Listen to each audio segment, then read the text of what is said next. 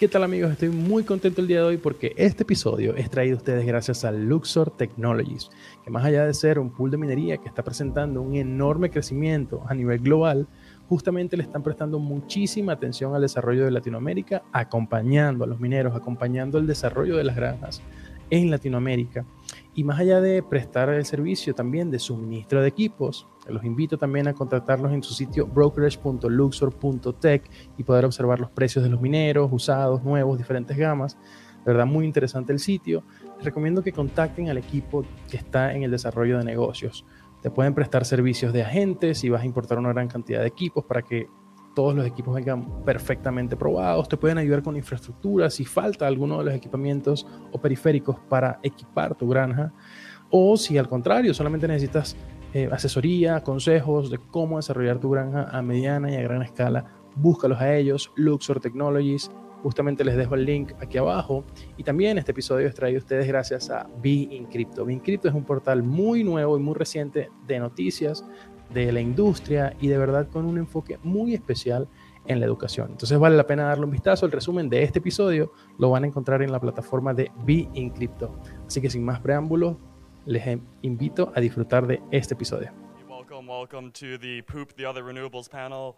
Uh, Chris and Ricardo are going to be discussing how to turn poop into Bitcoin, and uh, Max will be your moderator. Welcome, guys.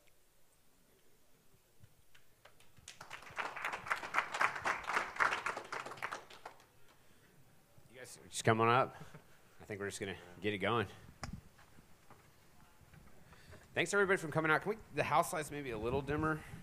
Or I guess those I don't know if those are house lights, but those are super bright. Um,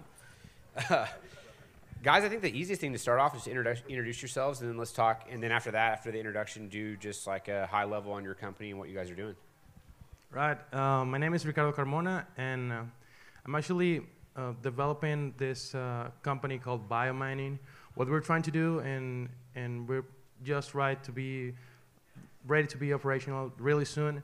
We're building this um, facility where we actually collect manure from our own farm, pig manure, and uh, we throw in there. We can actually process uh, many other things. Biomass, we will get on it, and we actually have the, our first gen set on site. We're building that power to actually mine Bitcoin directly on site. So that that would allow us to to actually create the the the power we need that, that would actually I mean create a real impact around the community. We are the farms in Mexico and probably many places um, create a lot of pollution. We throw that um, like as a human race we throw everything our animals produce to the rivers to the lakes and that's a real issue that we're, we're trying to tackle through Bitcoin mining.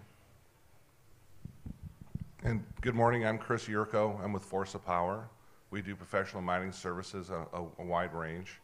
I'm here because uh, my area of expertise really is in anaerobic digestion and, and biomass projects. So we're developing um, both on-grid and off-grid um, energy sites. But like I said, I'm here to talk about anaerobic digestion. Uh, I've been in the industry now about 14 years. Um, have been involved in 11 um, projects that have gone to commercial success.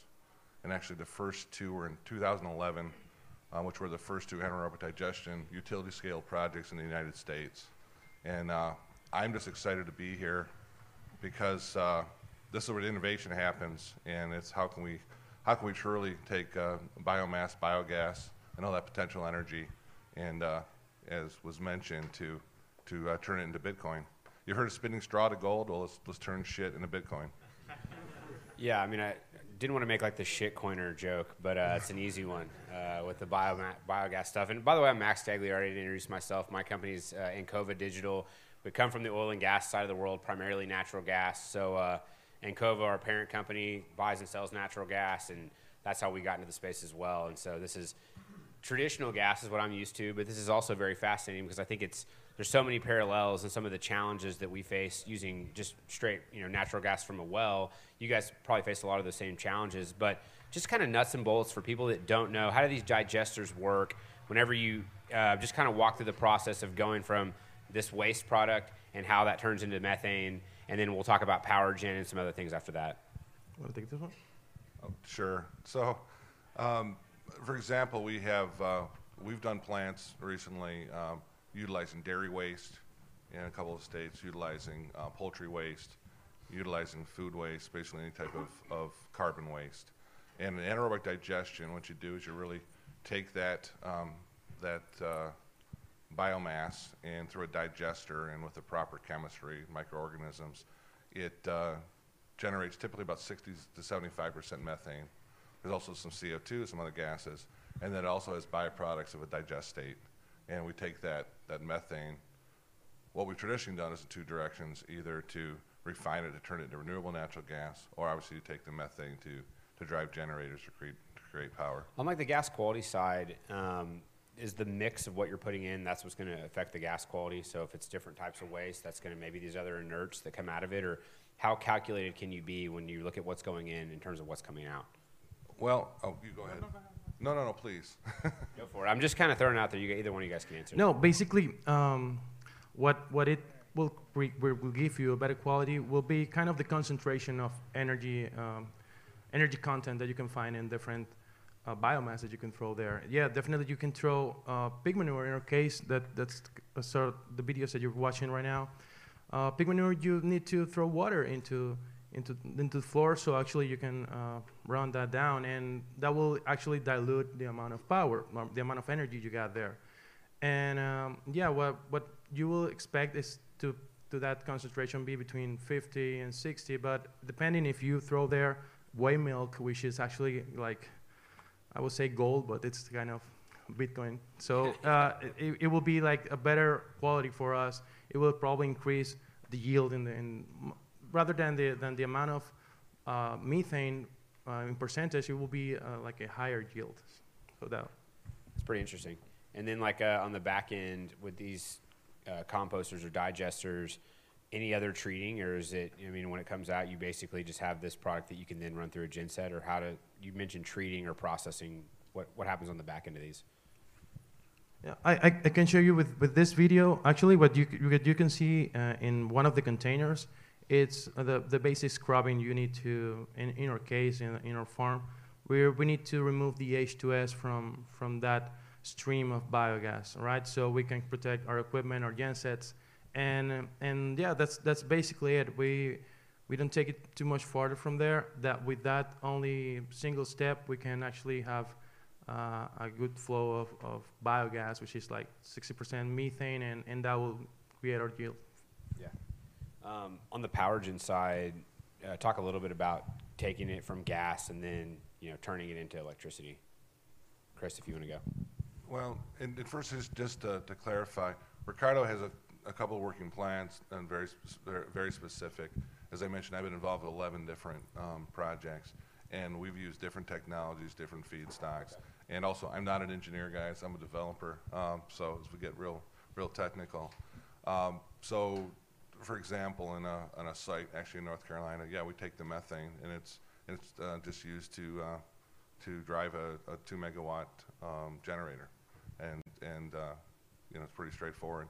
Obviously, different plants will have different different process, and uh, so again, I'm I'm technology agnostic.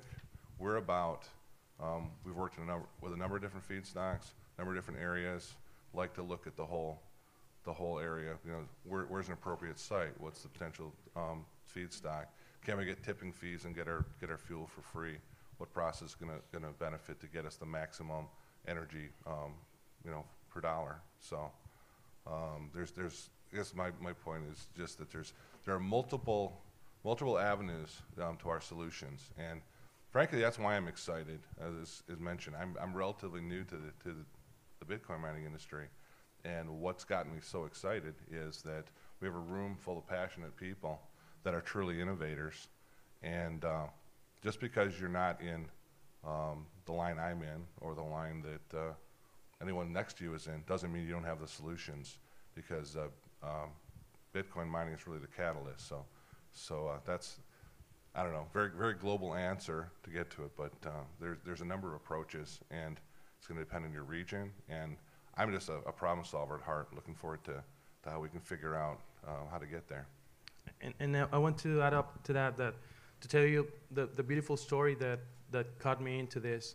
uh, having been around Bitcoin since 2014, having been around mining, but not actually going in, what I find really beautiful in this facility, uh, this facility actually, we have 10,000 picks, right? So um, the thing is that this biodigester, it's, it's like a, like a stomach. You can throw there many stuff, and, and it will process it. The bacteria are, are, are an amazing uh, way to process that, that compost, that, that slurry. And what actually you can do in, in that farm, this is, this is like kind of funny and, and, and interesting. This farm, uh, we're getting paid to grow pigs. Those are those aren't even our pigs, so we, we feed them and we grow them. And this multinational company has no idea that we're using the poop to, to create Bitcoin, right? Uh, not only that, we, we, we actually we also add in one of those pools is the reception pool, and uh, that that receives actually not only pig manure, it receives, for example, whey milk from another like big major company in Mexico. They don't know that we're doing this, and they're actually paying us to, to collect the, the whey milk. We're collecting, uh, I, I, think it's called vinasse, uh, but it's like the tequila byproducts. But, so probably you're drinking some tequila outside, and, and you, they don't know, you don't know that we're actually nice. processing that and turning that in, in, into Bitcoin. We're actually like half in, in that farm is half our pigs is half uh, anyone else else's energy, and and that's really interesting. And that's that's something that that then we can control how much costs. Uh, labor cost, and we can improve on that. But the energy, the actual energy, the, the the, the internal energy of that slurry, it's basically negative cost for us. So it's this like awesome free market solution. what's so powerful about Bitcoin, how it's changing things in energy, is that I think the world, you know, we really have almost an unlimited amount of energy. The problem is harnessing that energy and figuring out how to use it for its most productive use case. And so this is something that uh, what you guys are doing, you know, is just an amazing example of something that's it's a free market driven thing. Like there's no one saying, "Hey, I'm going to subsidize your Bitcoin operation," or "Hey, I'm going to come in and we're going to get tax credits for this Bitcoin operation. Maybe you know there's something here with renewable natural gas. You could might get some kind of special advantage in the U.S. I don't know, but and we can ask that as a question here in a minute. But it's just beautiful that it's something that's natural and you guys are doing it and it makes economic sense.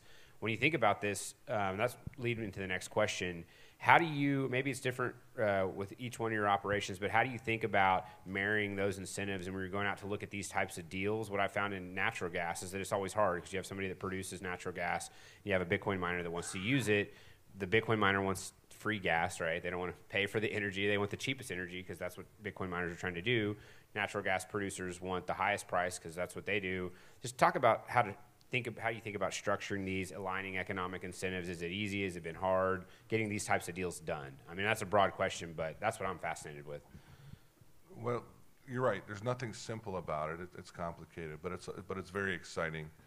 Um, is, is I'm trying to I'm I'm going to think about uh, our project, North Carolina, for instance. So that's the that's the poultry waste. So first of all, um, we can, we can go so many places with this question. First of all, we're using 300 tons of poultry waste a day. You say, how much is that? Okay, well, 300 tons is, um, I looked it up, uh, it's the size of a Boeing 747. So a quite day. a bit. A day. Wow. Now the question is, well, how much is that? What is it? How much supply do you, potential supply do you have? Well, where the plant was picked, and it's picked for very specific reasons, and it's a whole other conversation. Um, within the six counties, which make economic sense to ship it in, there's 11,000 tons being produced a day. So for every 110 chickens, we're taking waste from three of them. So we're just scratching the surface of that potential energy, right? Now we look at it as it goes through the process. For me, it's almost been the tail wagging the dog. I've been an energy guy. But matter of fact, one of my contacts in the fertilizer world just came to see me today, excited um, to help us with this. Um, we're producing organic fertilizer um, in a couple of different sources that really now has gone up three and four X in the last two years. And so you've got a project that almost can pay for itself now off of the byproduct. So we're excited then to say, okay, let's design that next, that next project where we have all that potential energy. We've got a project where we're taking the potential greenhouse gases out of the air. Because if you didn't do anything, it'd be, it'd be methane to be going to the air or this waste to be going to landfills and lagoons.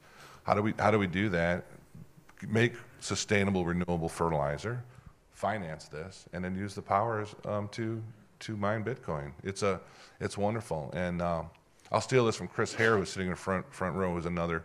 I, I keep saying Chris will be up here next year.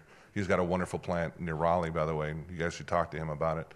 Um, it just um, I don't I go there. It, it just it just makes good it just makes good sense. It's um, it makes good economic sense. No, the, to talk to you a little bit about biogas. Uh, as Chris, Chris mentioned poultry, uh, I'm mentioning swine. Uh, so actually, there are three sources of biogas that, that is worth mentioning. You can actually get biogas from animals, um, uh, from manure, uh, probably some food waste. That, that, let's group that into one. But you can actually create biogas from landfills, or let's say harness biogas from landfills, and you can actually harness biogas from wastewater treatment plants. So those three are basically untapped markets. And, and why is it why is it that we have the technology we have guys like chris that are building projects uh, since many years ago? And why is it that that there are not many of them like putting the energy into the grid or the or the natural gas grid? And it, it has to do a lot with, the, the incentives that max was mentioning. So just a handful of projects are being uh, actually operational are operational right now in the states with all the biomass that, that this country produces that mexico produces there's only a handful. It, and it's only when tax credits it's only when uh, uh, carbon credits artificial markets are created that these projects can come to fruition. And it only comes a handful of them like really big ones um, because it's the only way that, that it makes uh, financial sense and somehow. So this is going to actually uh, lower the bar make profitable more projects. And in cases like Mexico, where those artificial incentives are non-existent, it will enable uh, a get off zero in some sort of sense. No, I mean, that's the thing that it's that you have this ability to do something that's free market, right? That can create a very, very high economic use case uh, for projects that otherwise would be dependent on some type of, you know, whatever it may be, subsidy or some type of program. And, and I wanted to ask that question, you know, in the RNG, renewable natural gas world, um, you know, what does this look like in comparison to that? Can you still get some of these types of benefits if you're converting it uh, into electricity and into Bitcoin? You still get these access to any of these programs? I'm just not as familiar with that side of it. I guess the, the simple answer is yes. It's not it's not quite that um, that simple, but yes, there there are incentives there. Um, we're looking at developing a we started developing a project in Pennsylvania where we've got the full backing um, from them uh, because they're looking at grant money, et cetera. Why? Because they've got an issue with um, dairy waste is contaminating the Chesapeake Bay watershed, right? So, so there's there's money there. The thing, and actually, I, I um, thinking back, and Chris had reminded me of it. He, he had some wonderful points. Speaking of that, the other thing, don't don't forget. Traditionally, and I can say that these first 11 projects, what was so significant was us having to, to in addition to the incentives, land the right PPA to make it work. Yeah. And who's controlling the PPA, right? It's your large utilities. Well, they're not going to get you a good deal, right? So the economics of when you've got the other component of I've got I'm being paid to take waste, I'm getting I'm getting paid for the, the, the byproduct, wonderful renewable sustainable fertilizer, and now instead of selling it for for pennies Right. to the utility, I'm gonna I'm going to get the economic advantage of mining Bitcoin. That's where it comes together. So why am I excited? Because yeah, we've done 11 projects, which you know, and again, sadly to say that's that, that may well be the, the, the largest amount in this country. But I'm excited to be here, and we're looking for the right partners, guys. Uh, how can we really drive this revolutionary energy movement, but um, fueled by Bitcoin? So that that's the difference. Incentives are key. They're going to be less important um, with uh, as long as we're, we're here in the, the Bitcoin space. Well, it's interesting because if you think about renewables, there are people immediately gravitate towards solar and wind. These are the intermittent renewables, right? They're the popular mainstream ones. Mm-hmm. They don't work all the time. Oftentimes, they may not work when you need them to. But there's other types of renewables, like uh, whether it be hydro. Uh, people will throw, you know, biomass, or excuse me, like wood or you know, traditional burning Mm-hmm. biomass. But this type of renewable is interesting because you do have a fuel source that can be transportable, storable, and that is really pretty much a, almost like a base load. You've got a consistent oh, is. consistent feedstock, and it's coming from another source like you know these uh, dairy and all these poultry and these things that we need for our food and agriculture and so it's always going to be there and again it's like that to me is more of a definition of renewable is something that we already have it we're capturing what would otherwise be waste and we're turning it into an economic benefit versus just something that's got the buzzwords and it's you know people want to promote it but No, I, I, I love that point. Um, you're right. It's here. People are going to still eat chickens. They're still going Right. to. I don't know who had a steak like I did last night. Right. We're still gonna. We're still gonna rely on cows. It is here. Um, it is readily available. It's potential energy that's just waiting for us to utilize. Um, so, and, tr- and another another piece. Um, I don't have to go to China for precious metals in my project. yeah exactly And and uh, it- yeah, it runs 24/7, 365. It's it, it is base load. Doesn't matter if the wind blows or the sun shines. So, yeah, you can tell I'm I'm a fan. Exactly, and and in Mexico, if you're lucky, um, we have like 40 million pigs, um, living pigs already, and if you're lucky, just probably 100 of, of the farms are actually venting the biogas. Uh, like probably no one is even flaring, which you should actually Yeah. see them. I mean, uh, this it's turning into methane as we speak in every single place. This this is happening. This is this not this is a nonstop uh, industry. Uh, we're not operational yet. We're burning a lot of that, that biogas, and and it, it won't stop. In waste wastewater treat, wastewater treatment plants, it's it's another game. That's that's a huge stream of of water of wastewater that comes in and comes in every every single day, millions and millions of gallons of day, and you can actually uh, do the the, the, the funny math, uh, I would need like 75 pigs to power an S9. I will need uh, 168 to power an S19. Uh, we will need like 500 people to power an S19 if we collect our, our yeah, so, so that, that's, that's, that's not going to stop, never. Uh, it's actually uh, a renewable thing if we want to keep ourselves alive. And, and if I can leave you like with, with a message from this talk, it will be like keep your, keep your curiosity um, like with really open eyes and, and try to, to make that link, try to connect that, that person that it's uh, around that source of energy, around that source of power that, that could never have thought about uh, mining Bitcoin, about taking advantage of the geographical limitations, of the economic limitation that, that actually are, let's say, uh, you can transform that into new advantages right now. No, it's great. The other thing is that this theme, I think it it fits very well within some of the core, what I would feel like are core principles of Bitcoin. You've got this ability to have a distributed uh, operations, right? They can be off grid. Um, you can put them in local communities. You can have it. Uh, it doesn't have to be this big centralized thing where you're on the grid and you've got this giant facility. You've now got almost different nodes that can be all around because everywhere that we live, you have the ability to do this in some way, shape, or form, whether it be through the wastewater, like you mentioned, or through uh, these different type of agricultural processes. So that that to me is like a really, if you have to think about Bitcoin mining, how I would like it to be designed, I would think that this type of design where you've got these kind of natural incentives and that are spread out and distributed, I think fits very well with uh, with Bitcoin. But Ricardo, I think it's interesting the point you made around uh, just the communities and what this can do. And just talk about that a little bit, like this opportunity to where they have these natural resources that are being wasted or polluted today. But what kind of impact could this have uh, where you're from and with the people there? Yep, I think that, that the first impact will be and that we want to, to make it's around the farmer themselves, right?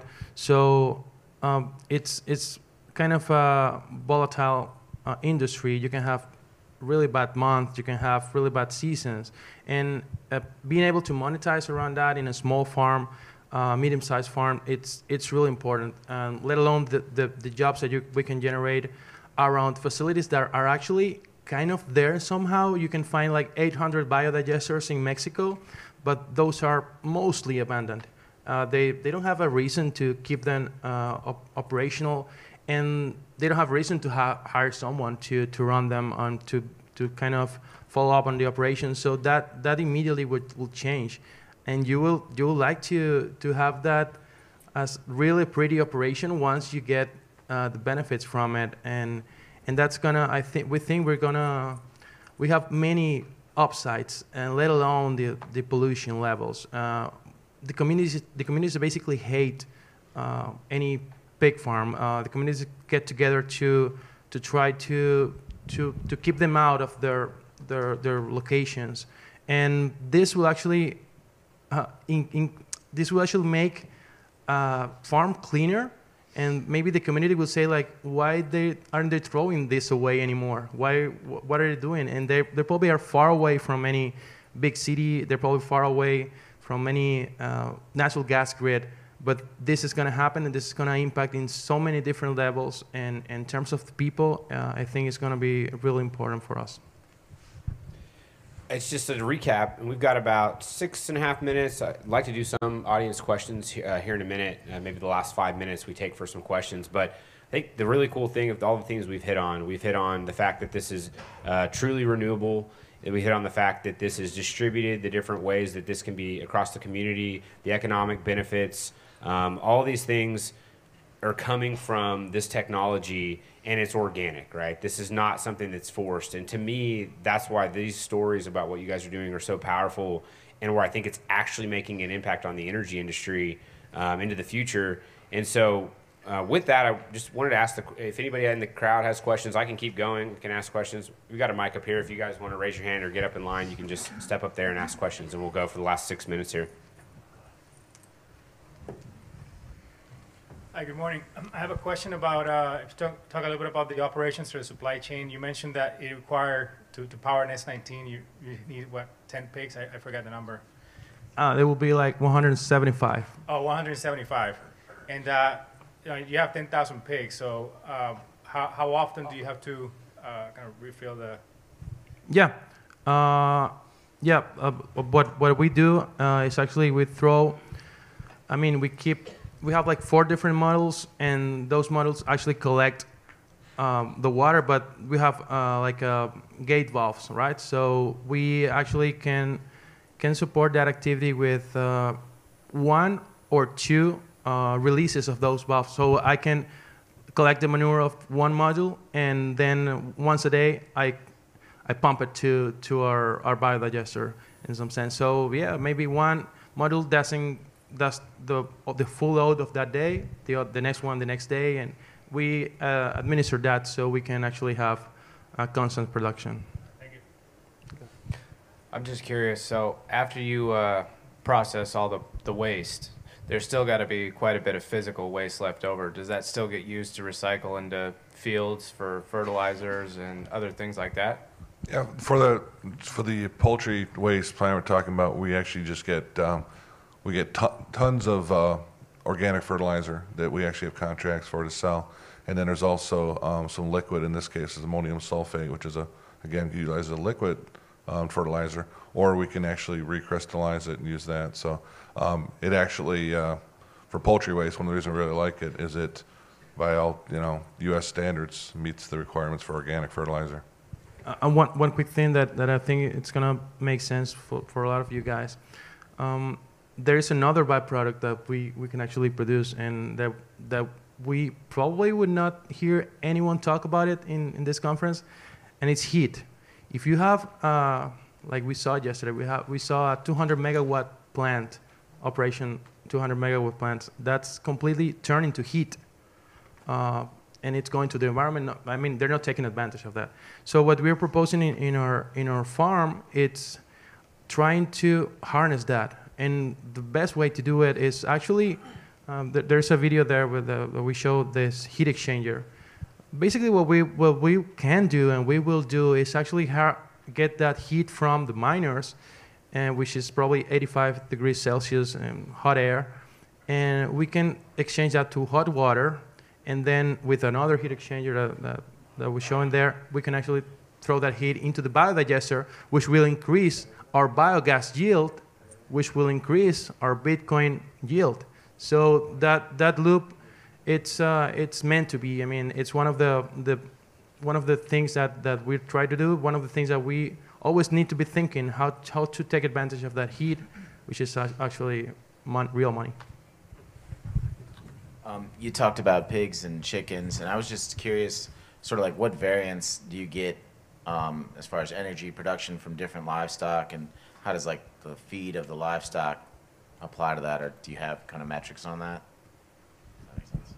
I guess, yeah, the, simple question is, um, depending on what the feedstock is, you're gonna have uh, perhaps a different chemistry in the process. For instance, for, uh, in the, the, going back to poultry, uh, we're using just all of the waste from fryer chickens.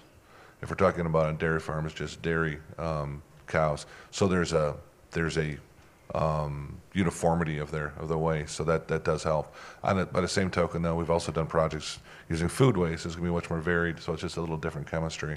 So, I don't know if that answered your question, but, uh, yeah. Uh, Ricardo, I, I think you had mentioned wastewater treatments at plants as, as an opportunity.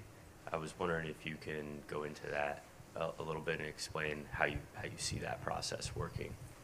Yeah, th- there's gonna be. Uh, I will invite you to to check an article that's gonna come up uh, pr- uh, probably a couple next weeks. I I kind of lay down what what I can see, what I can explore from the wastewater treatment infrastructure in the states. So to to to pick this in numbers, you have like 14 14,000 pla- wastewater treatment plants around the USA. Only 10% of those have biodigesters because you don't need it to clarify the water. You can do any other processes. But only 10% have biodigesters. And from that 10%, only 10% have generation installed. So that, that, that gives you a perspective that from 14,000, you get only 140 probably that has gen sets. And, and the, the future is, is bright there. I mean, you can actually see the, those projects that are running, they have a lot of generation power.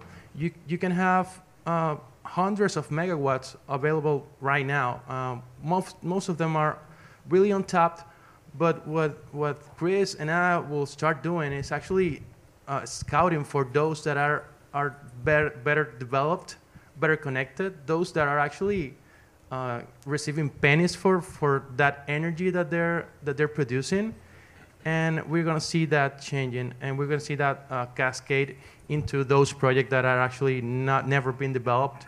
But I think I don't know if you agree with that. Uh, that potential, it's it's there, man. I, I probably will be setting up miners this year in in landfills in Mexico, because the power is there already, but they're getting pennies for the dollar, and, and that's that's the first step. And from then on, there is Guys, we're, we just hit the time. Let's do one more. So I'm even waiting, and then we'll we gotta end it with this. Cool. Um, wonder if you could comment real quickly about just like ballpark estimates for capex for like one like per megawatt, uh, developing from scratch or just converting an existing site uh, to harness uh, for Bitcoin. Yeah, that, that's a challenging question because depending on the, the technology, um, What and about uh, just which the digest? I would talk about the digester and the because to me that's because the Bitcoin mining depends on the types of units you use, but really just the digester itself and that process be interesting. Right. Uh, I don't know. We're, we're talking maybe three to five million per megawatt. On the other on the other hand, there's a project we're working on where we found stranded assets from a, a biomass plant that was uh, no longer working, and on that one, we're talking about getting a, a much better return of maybe two million a megawatt. So Nice. um, I'd like to say to all, all of you um, uh, out there, if you're familiar or you come across stranded biomass um, plants, let me know because we could talk about the economics there as well. What about like a septic tank at my in-laws' house? Can't help you with that one. Okay. you can power a USB miner with that. the USB stick miner. Thank you guys so much. Uh, this is a fascinating topic. Thank you guys on the panel. Thank you, guys. Thank you.